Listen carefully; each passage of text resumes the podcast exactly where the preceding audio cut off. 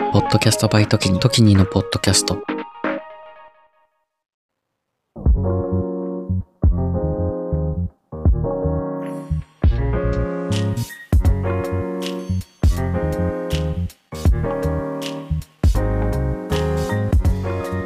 こんにちは。Z 世代のスポットライト、Z スポのお時間です。この番組は番組パーソナリティの私、トキニが毎月1回ゲストをお招きし、今を精一杯生きる僕たちが将来芽吹かせたい種、夢の種とか、まあなんか社会に対するモヤモヤとか、まあ、いろんなことに対してフリートークをしていく、そして希望を見出していく希望系ポッドキャストです。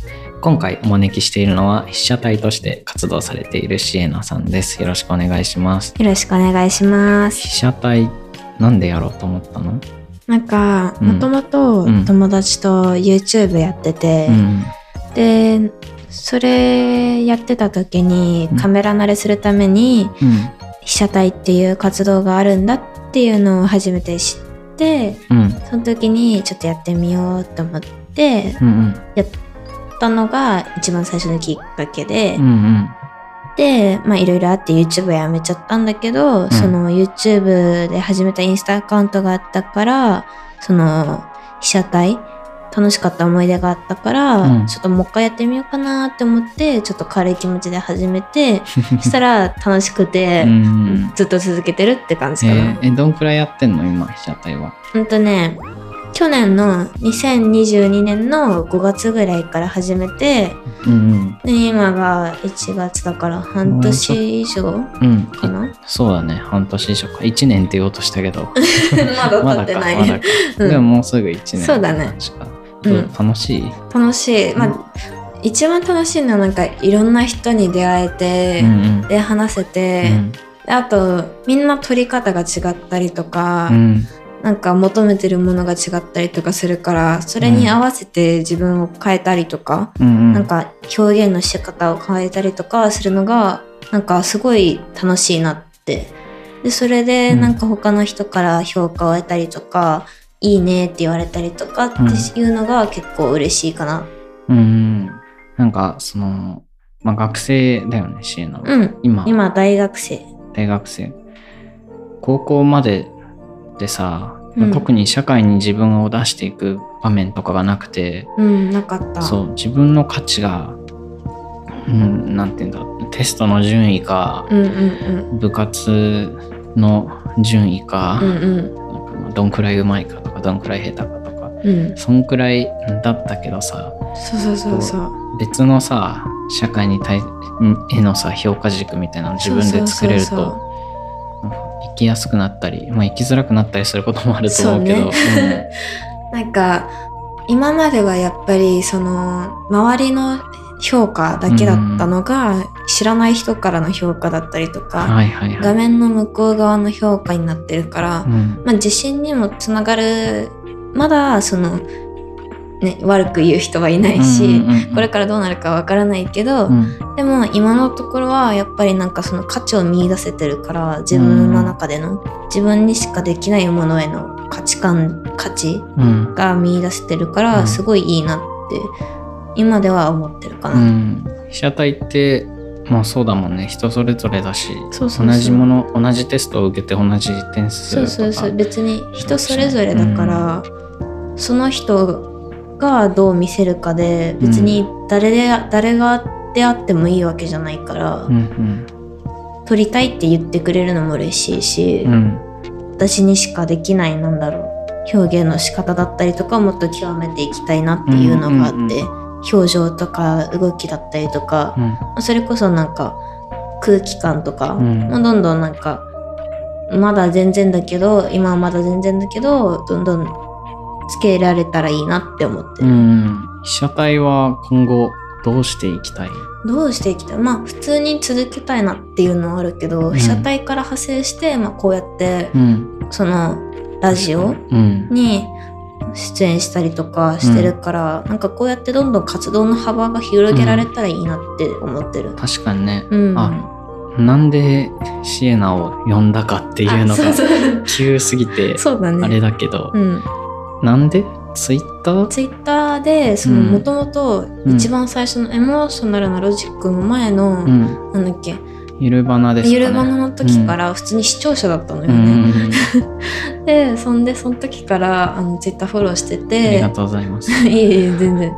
でそんであの地球人もうん。地球人もとか計画で、あそうだそうだ。そうそうそうそう。そう、地球島っていう新しい世界のことをいろんな国を紹介するポッドキャストを始めて、で、僕がいろんな国に滞在経験のある人をゲストで呼びたいっていうのを確かツイッターで呼びかけたのかな。そうそうそうそう。それを見て、うん。DM 送ってみて、うん。香港に住んでたことがあるから、うん。それなら話せるかなと思って DM 送ってみたら、うん。返事が返事してくれて、っていう流れでね。今に至るみたいな、はい、全然地球島じゃない 方に出てるんですけどそうだ。その時に今地球島って僕は結構友達ベースで最初はやってて、それは僕にとってのあのーまあ習しでもあってゲスト収録っていうのを今まであんまりしてこなかったからこれからゲスト収録っていうのをしていく中でどうなるか分かんないと。で、あのーまあ全てにおいてどうなるか分かんないからうん。友達で許されるような友達でと一緒にやろうっていうのが最初のコンセプトで、うん。多分10回ぐらいまではあの僕の友達ベースで地球島は進んでいくんだと思うんだけど、うん。その中でシエナが声かけてくれて、うんうん。じゃあやろうみたいな感じでやっぱ友達としかやったことないから、うんうん。まあこんなとこでやろうみたいなこんな話とかしてたらまああれだよねなんだっけ初対面だから最初一回会ってみたいなっていうのがあって、そのまあ被写体をやってるからそのあの自分の身を守るためでも、うん初対面の人とは一回会ってから、その室内でのとかうん。会ったりとかっていうのをしてるから、うん。その、まあ、一応警戒心を持たなきゃいけないなっていう、だ誰に対してもそれは持ってるから、うんでそれで一回会ってみませんか、うん。ってかな形でうん。ご飯に行ったんだよね。そうだね、うん。あのそれこそポッドキャストって収録が完全密室だしそうそうそそうう。二人っきりになるし確かにこの警戒心は学ぶべきところが あるなって思って、うん、そうだよね。しかもさそれこそシエナはさ被写体やってて、うんうん。あの顔が出ているそうそう顔出てるから。で僕はまあ完全、まあ、匿名ではないけどうんもうん。だから面白かったよね。でもさ俺は声を出してるんだけどシエナは声出してないから。その会った時にその俺はこうシエナのこと見たことあるし、うん。シエナは俺の声聞いたこと。あいつも聞いてる声だみたいな。いつも見てる顔だみたいな、うん、そうそう。変な感じだった。ね変な面白かったね、そこは。そうだね。それで敷地元一緒に Z スポの話もしてうん。ちょっとなんかターニングポイントみたいなところにね今シエナいるから、うんうんうん Z スポまず出てみようよみたいな話になって、そうそうそう。こうなりましたと。まあ、こっちの方がフリートークだし、ちょっと喋りやすいかなうん喋りやすいかもしれないね。そう。で、シエナは音楽が好きらしいんだけど。そう、音楽がめちゃくちゃ好きで、うん。一番最初に好きになったのが、中学2年生の時に、うんラッドウィンプスうんうんを好きになったんだけど、そう、世代なんですよ。うん。うん。そのきっかけっていうのが、うん。あの、香港にいて、うん。で、ちょうど帰ってきたのが中2だったのねう。ん。で、夜中に YouTube 見てて、うん。たまたまラットの、あのー二人ごとがおすすめに出てきて、で聞いて初めて曲を聴いて泣いて、うん。そこから音楽が好きになうんって、なんかそこラットから派生してどんどんいろんなバンドを調べたりとか、うん。どんどんどんどん派生しておすすめに流れてきたりとかして、高校では慶応に入って、うん。大学でも慶応に入ってでまあどんどん、まあ、先輩とかからいろんなバンドを教えてもらったりとか、やってるのを見て好きになったりとかしてどんどんどんどん、まあ、ジャズだったりとか、メタルだったりとか、いろんなところに派生してって、どんどん好きになってってるって感じかな。ラットインプス様々だね。様々ですね本当に。俺もラット結構初期の方に好きになった、うん。俺に俺的俺音楽史時に音楽史的に結構初期の方に好きになったなって思っててうんうんうん僕もね軽音やってて。うん。僕はなんかギターを始めたのが最初だったんだよ。ギター特に好きな曲とか好きなバンドとかないけどギターを始めて。あそうなんだ。うん。うん。なんでなんでだろなんで始めたの？のアイデンティティのうん欠如というか。個性？個個性性を出したいみたいな。個性欲しいな。みたいな誰もやってないことをやりたいっていうのが昔からずっとあってうなんだ。うんうん個性が欲しいっていうよりは多分それが俺の個性なんだけどすでに。うんうんうんでも誰もやってないものギターって思って ギターやったらいつからやってるの？中2の、うんうん中2の夏ぐらいかな。からやってて、うん。でもやってみると意外とみんなやってるんだけどう、んうんうんうんでもやってるレベルにも様々あってさ、そうだね。ちゃんとバンドでできるぐらいっていうとまた減るしうんうん。うんそうバンなそんな感じだな。なんかなぜかそうふとギターって思ってギターやっててうんそっから何を弾けばいいんだみたいな。う んそうなるよね。そうそうき 基礎練みたいなのばっかやってたんだけど、うんうんうん。それでなんかギターで弾けそうな曲を探してたら、逆にバンドが好きになってった。ね。そうなんだ、うんうんなんか普通みんななんか楽器から楽器に入る瞬瞬間っていうかきっかけってさ、うんうん。好きな曲だったりバンドがあってそれを自分でやりたいから入るってのが、うん。結構なんだろう普通？って普通っていうかなんだろう？ギターベとかバンド系の楽器にしては楽器はその入りの方が多いかもしれないね。そうそうそのそう好きなものがあって、うん。弾き語りがしたいとかさ。そうだよね、うん。僕の入り方は結構割と特殊な気がすそうる。逆だよね。その、うんバイオリンを子供の頃からやってましたみたいなそういう人たちとに近いさ、そうだね。そのきっかけ自体はまあ俺は作り出してるけど、きっかけはうんうん。その好きなものとあんま関係なくやってたから好きみたいな。うんでもうんうん結局好きだけどねラッドウィンプス でそれでラッドウィンプスうんあの最初の方はアジカンとか、まあ、ずっとアジカンは好きだけど、うんあのスピッツとかさああ王道です、ね。そうそう王道、うん王道だなっていうところから、うんうんうんうん。YouTube か YouTube 見ててうん二人ごと聞いて、うん。うんそうう。ん、そのおすすめとかさアルゴリズムとかってさ、うん。なんかまあ良くも悪くもって感じだよね。そうだよね。本当にそれまで YouTube で何見てたかあんま覚えてないんだけど、うん、うん本当にたまたま流れてきて今まで別にミュージックビデオめちゃくちゃ見あさってたとかじゃなくて、なんかわかんないけどうん。なんか自分的には偶然みたいな奇跡みたいな感じで思ってて、うん。すごいなんか思い出深い一曲なんだよね自分の中で、だからなんかすごいライブに行った時とかもあのなんだっけなどのライブだっけな、まあ、どっかのライブの時に歌ってくれてやってくれて、うん。すごいなんかやっぱ感動したよね。その導入の一曲って大事だね。僕も、そうだなあの Spotify のシャッフル再生シャッフルっていうか、そのアルバムがさ再生し終わるとさ、うん。似た曲をアルゴリズムで出してくれるんじゃん,、それでそう最近最近バシッと出会ったのが、うん。まあ、1年前ぐらいなんだけど、うん。ヘルシンキラムダクラブっていうバンドの。結構コアなところ。ロックンロールプランクスターっていう曲、ちょっと Spotify で皆さん検索したら 聴けるんで聞いてみて。ほしいんだけどこれをこううん泣いた、泣いたんだよね。聞いた瞬間に一回も聞いたことないのに、うん。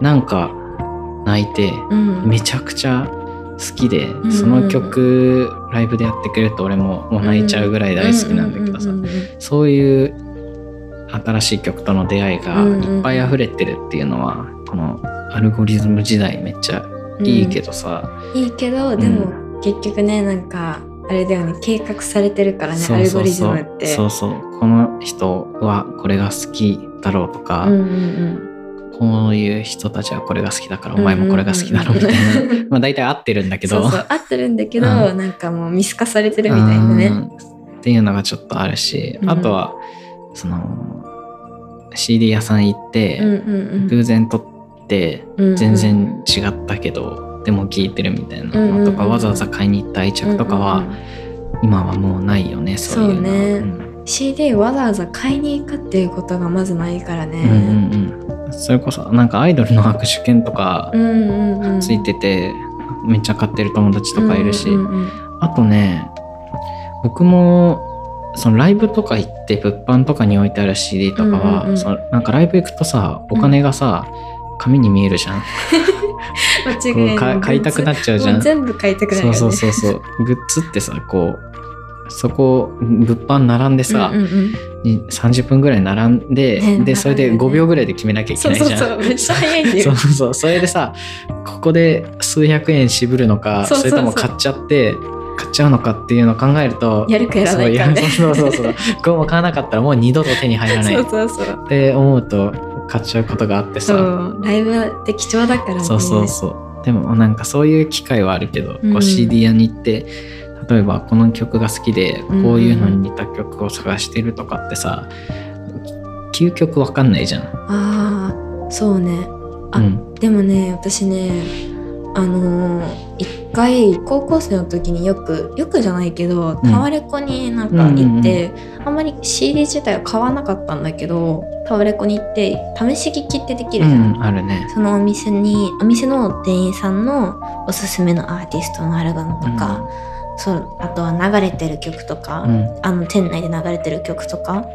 でそれで初めてなんかそういう試し聞うん。きで、あこれめっちゃ好きってなんかうん。それこそアルゴリズムとか関係ないじうゃん。ん。で好きになったのが大橋ちっぽけさんっていううん。アーティストなんだけど一、人が一人でやってるアーティストさんなんだけど、本当に出したばっかの時の、あのアルバム?違うシングルだ。うん。シングルを聴いて、うん。あこれ家帰ったら絶対調べようって思って、うん。あの調べたりとか、うん。あとは音楽でなんかたまたま好きになったのとかは、その洋服のお店屋さんで流れてた BGM がすごい好きでなんか、これ誰だろう誰なんだろうってすごい気になって、うん。でその時母親と買い物に行ってたから、うん。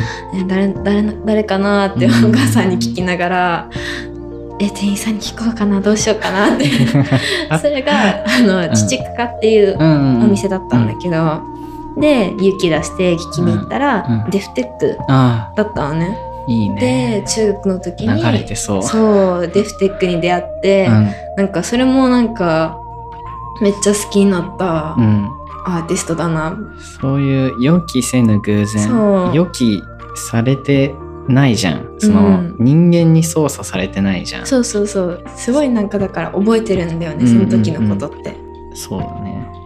音楽のなんか音楽に出会う瞬間って人それぞれだけど、うん。そのネットを通じてない出会い方ってやっぱ、あそうそう。あのーそれでこそさその当時、僕らが聴いてたまあでも世代の曲っていうのがさあったじゃん,、うんうんうんうん。それこそおテレビでうん。きあの流れてる曲とかようんうんうん。く内戦いろんなところで流れてる曲とか、そう世代としてこれが流行ってるっていう曲が多分僕らより前の世代の方がもっと濃くて確かに。そうでもな例えばさそそれそれこそさっきタワレコでうんうん。おすすめとか、うん。タワレコでその前の方に置いてあるジャケットの曲とか新曲とか、うんみんながさ聴くわけじゃん、そこだけだったから、うん。音楽の収集ポイントが。うん。でも今はさ Spotify でこう50年前とか60年前の曲とか、今の曲で似てたら流れてくるうんし、そういう個人の趣味みたいなのがめちゃくちゃ掘り下げられる代わりに、うん。世代全体としてこの曲が好きみたいなのは確かにそうこの世代を代表する曲っていうそのなんかでかいテーマみたいなのは昔よりちょっと薄れてる気がする確かに。別に薄れていいけど。思い出としてうん。じゃなくて、なんか記録記録としてなんかうん。これが流行ってるみたいな感じになってそうだよね。そうだね。確かに。そのあ確かにね。だから「紅白歌合戦」とかもみんな「ん誰だこれ」みたいな曲が多いのかもしれない。なんかそのちょっと前、ん。自分たちよりちょっと昔だった、うん。それこそバンプとかスピッツとかってさ、すごい多分あとなんだろうビーズとかもそうじゃないのかな、うん。あとあゆとか。そうだね。確かにそこそこですらもそうだし、うん。もっとなんか矢沢永吉とか、ななんかその辺も多分ロックンロール好きだったらみんな聴いてるみたいな、うん。でも今のロックンロール好きは多分それぞれのロックンロールがある気がする。人が増えたっていうのもあると思うけど。そうね、うん。うん。なんか尾崎豊とかさ、うんうんうん。すごいなんか多分みんなその時の人たちはさ、うん。思い出深いけどさうん。今流れてる曲みんなが知ってるような曲ってさ、流れてるから知ってるみたいな。確かに。別に思い出深いわけじゃないけど今流行ってるらしいねこの曲みたいうん。な、あ知ってるよみうんたいな、うん確かに確かに。だからなんかその曲への愛着心っていうのかな、うん。なんだろう。別にあってもなくても別にどっちでもいいと思うんだけど。そうだね。うん。なんかその時流行ってたねみたいな、うん、なんか昔をもっと自分たちがさ大人になって振り返った時にそういうのが薄れていくって考えるとなんかうん。ちょっと悲しいよね。そう世代としてのこの横の手のつなぎみたいなうのは、ん。音楽に関しては確かにないないないないわけじゃないけどうん。やっぱ人それぞれそれこそカラオケでさ歌う曲なんてさ、みんなで言ったらさでもカラオケで歌う曲って普段大体聴いてない曲じゃない、そうかもしれない。うん、聴いてないもん。私も聞いてないわ。うん。聞もっと違う曲いっぱい聴いてるし、うん。こんな曲聴いてんだとかこんなバンド聴いてるんだとか別に友達にシェアしないし、んうんうん友達からもシェアされないし、うんうんうんそうやってどんどんアルゴリズムのおかげさまでうちにこもってるかもしれないね音楽シーン的には。でそのうちにこもってこもってころこもりまくった上でうん。外に出てくとその結局そういう似たような、うん。そのシーンを経験してる人たちと出会うから、うんうんうんうん。もっとその好きが爆発するというか、うんうんうん。その既存の友達と音楽をシェアするっていうよりは、うん。その音楽好きに、と音楽好きっていう話でシェアできるっていうのは、なんか新しい世界はあると思うな。うん。あそれこそねうん。私、被写体のアカウントと別のアカウントで、うん。あのーま被写体のアカウントっていうか、まあ、YouTube としてのアカウント始める前からやってるアカウントがあるんだけどうん。もともと音楽が好きで、うん。で写真撮るのもスマホで写真撮ってたんだけど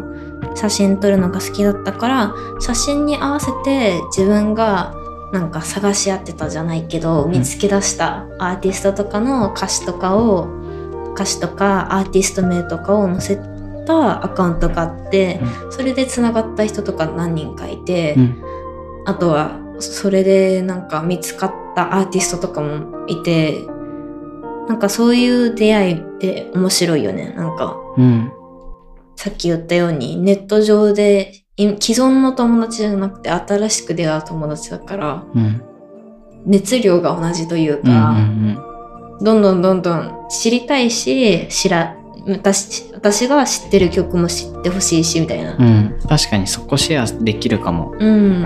もう既存の友達にはシェアできないようなこんな音そうそうそう。楽こんな音楽好きだよみたいなの。をあと記録として残してた部分もあるかな、うんなんかこういう時に出会ってこういう歌詞が響いたとかなんか日記代わりみたいな。うんにしてる部分もあって、うんうん。記録としてそういうのを残すのも楽しいなって思ううかな。ん。とここまで音楽の話を伺ってきたけど、うん。音楽ってまあ人それぞれの価値観というか、うんうんうん。その価値観って難しいよねみたいなうん。話もあると思うけどどう？価値観ってさ、うん、どうやって作られると思う？価値観育ってきた環境がすごい強いと思うな私、うんうんななんか親の影響だけじゃなくて、うん。それこそ私は香港に住んでたから、うん。周りの環境がうん。多分今まあ違うし、うん。あのずっと日本に住んでた子たちと、うん。私が住んでた環境は違うからそれでまた価値観も変わってくるし、うんうん。あとは出会いとかだと思うんだよね、うん。どんな人と出会ってきて、うん。どんな人と関わってきたかで、価値観って幼少期とかあとは、まあ、学生時代のうん。経験が一番価値観を作るのかなって思うんだよね。うん。うんあの香港はさ、うん。いつまでいたんだっけ？香港はね14歳までいた。中2までいた、生まれてから？そう生ま生まれたのは日本なんだけど、うん5ヶ月の時に香港に行あってじゃあほぼ。ほぼ、うん。そう14年間ずっとって感じ。14年間ずっとって香港にいた方が長いじゃんもしかしたら。そうだね全然まだ今のところ。今のところまだ長い、う んどう？その全然違う？日本にさ、うん。最初に来てさ。あ全然違う。めっちゃカルチャーショック受けた、うん。もう何に対してもカルチャーショック受けてたね、うんその小学校の時に夏休みとか、うん。日本にちょっとおばあちゃん家に行ったりとかしてたしてたんだけど、それでもやっぱり遊びに来るのとうん。住むのって違うなってすごい感じたうね、ん。やっぱなんか、まあ、結局学校に通うじゃん、う学校でなんかもうみんなが黒髪でみんなが同じような格好でうん。みんなスカートが長くて、みんなきちっとしてて、うん。っていうことにまず衝撃を受けて、うん。集集会行ったらみんな黒髪だみたいな。あの香港は結構いろんな人がいたからさ、うん。いろんな国から来てる人たちだったりとか、うん。まあ、染められることも別にそこまで咎められてなかったから、うん。結構いろんな色の髪の人がいたりとかしてカラフルだったんだけど、なんかやっぱあ黒いって思ったまず最初。うん。なるほどね。そのさまあ単一民族国家うん。的だからその他国とは違うんだよみたいなことを結構言われるけど、うん。単一民族国家じゃないしそもそも。単一国、民族国家のに強のように強制してるだけであって、うん。そのじゃあさ東京の人とあの青森の人はうんうんうん。同じ民族なのかっていう問題になってくるじゃん、またね。またそこをさすごく大雑把に捉えてさ、うんうん日本語喋ってるからうん。単一だよねみたいな、うんうんうん。日本語も違うしね多分。そうね。日本語も違うから、うん。そのその通じないとうんうんうん。かあるし、青森の青森弁とか多分めちゃくちゃコアな、うん、方言がある時点でまず違うようん、ね。違う。そうそうそうだね。とかさあってさなんかその諦めだよね。その日本は単一だからしょうがないじゃんとかさ、うんうんうんうんそうかみたいな。俺とお前は違うけどなみたいな、一緒に従うなってすごい思う。ん、うう。ん。なんかみんな絶対違うのに、うん。同じだよねじゃないけどうん。共感ん？共感？違うな。うん。なんだろう。あでも共感を煽るのもあるかも。ーそうね。それをすごい感じたかもしれない。うん。ノーを言えないような雰囲気って結構あるなって。あるね、うん。あるある。あのーすごい、まあ、中学生高校生の時の話とかをすると、うん。まあ、ドラマとかうん。の感想とか持って帰ってきたりするじゃん、まあ、小学生とかこう持って帰って学校で話したりとかしててもなんか、みんなが面白いって言ってたらああれは面白いんだみたいな。これが面白いであ OK なんだみたいな感じでうん面白いねって言ったりしてたな俺も。うん、そうだからなんかその時に、うん。あ自分は自分はっていうか合わせなきゃみたいな、うん。帰国子女だからとかっていう風にくくられたくなくて、うん。むしろなんか別にあの私として捉えてほしかったんだけど、うん。でもやっぱ馴染まなきゃいけないから、うん。その人間関係を形成するためには、だからちょっと自分を押し殺してた部分はあるかなって思う、そのその一つのことに対してもさ、うん。ドラマが面白いだとかさ、うん。これがいいとかさそれって多分い誰か一人がさ「えそれ違くない?」って言ったらちょっと多分ピキって入るよね、うんなるね。でも多分まあ、みんながみんなそうじゃないんだけど、でも多分向こうに行ったらもうちょっとむ向こうって言い方もあれか。うん。香港にいたら、もうちょっと自分の意見を言えてたのかなって思うかな、うん。小小ん？学生時代。うん。今はだいぶその殻を破れたというか、うん。自分の意見を逆に大事にして。うん、ああ確かにね。そう。そ当たり前だと思ってた自分の意見を言うってことがこっちの世界に来たら当たり前じゃなくなっちゃって。そうそうそうそう。だからまあ大学生になって、うん。いろんな人と出会って、うん。大学生になったらさいろんな人と出会える場面っていうかさ機会がもっと増えるじゃん、うん。社会人とも出会えるしさ。あとなんかね権利が与えられるイメージがあってまあもちろんいろんな人と会う権利なんて存在しないんだけどでもうん。多分なかったね中学高校の時は、うんない守られてたっていうか、過保護にされてたっていうか、まあ、家庭によって違うかもしれないけど、まあなんかもう社会構造的にそうそうそう、うん。社会構造的に文化資本に触れる機会をめちゃくちゃ削られててそうそうそうそう。こう工場みたいだよね。そう、ん。結局なんかけみんな一緒で同じような価値観でっていうのを強いられてる気がして、うんだからちょっとなんか今思うのは中学とかの時の道徳って何だったんだろうとかってたまに思ったりするよね。確かにね。だって大学行ったらさもう、まあ、留学生とかうさ、ん。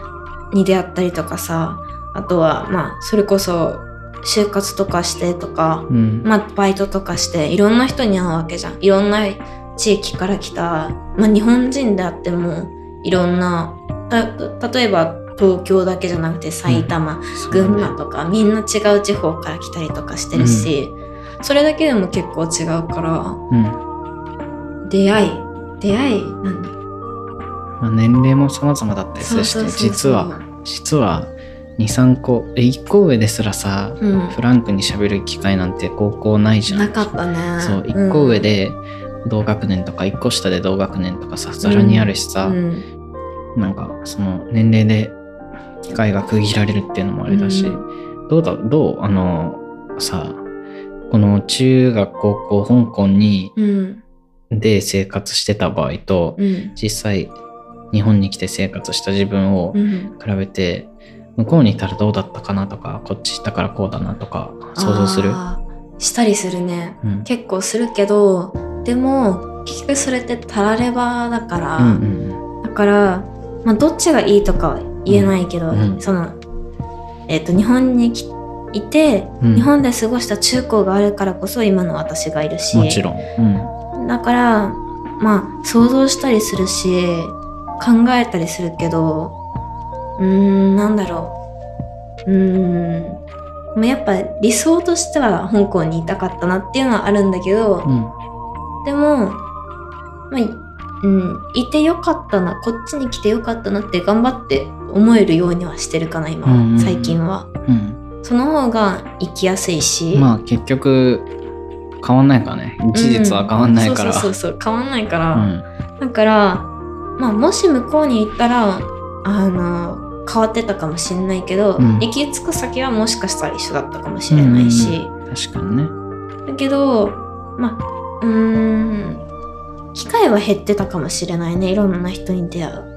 香港にいたら、うん、香港は、言っちゃえば東京より狭いから、うん、確かにかあの出会う人が限られてるんだよね。そっかそっか香港がもうあそうだねとそう。あの人口も少ないしさ。うんだからもう多分、まあ香港で活発に動きたいだとか、いろんな人に出会いたいとかだったら、多分出会い尽くしてたと思うんだよね。でも日本にいたら、うんまだまだ全然出会う人出会う人っていっぱいいるじゃん。うん海外からもどんどん来るしねそうそうそうそう。まあ日本香港に行ったら多分もしかしたら逆に海外に行ってたかもしれないけど、ね。うん、そうそうそう。だね。それでどんどん広がってたかもしれないけど、うん。うんもしずっといるんだったら出会い尽くしてたのかもしれないなって思ったりする。うんうんうん。なるほど。うん。ありがとうございました。ここまではこれまでのことちょっと喋ってたけど。うん。後半はちょっと就活生なんだよねシエナは、就活のこととかもね。絡めながらこれからのこととかまたもうちょっと深掘っていきたいと思います、はい。よはい。後半もよろしくお願いします。ろしくお願いします。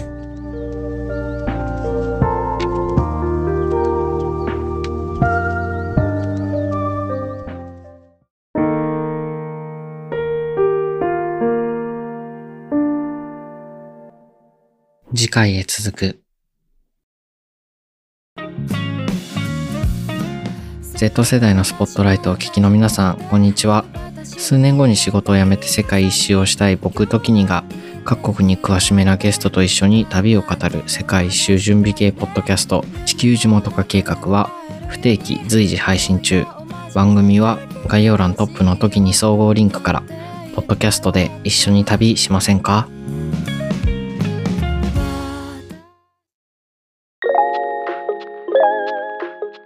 僕、時にが心の内をとつとつと語る、ちょっと社会派な深夜系ポッドキャスト、エモーショナルのロジックは、毎週火曜深夜に配信中。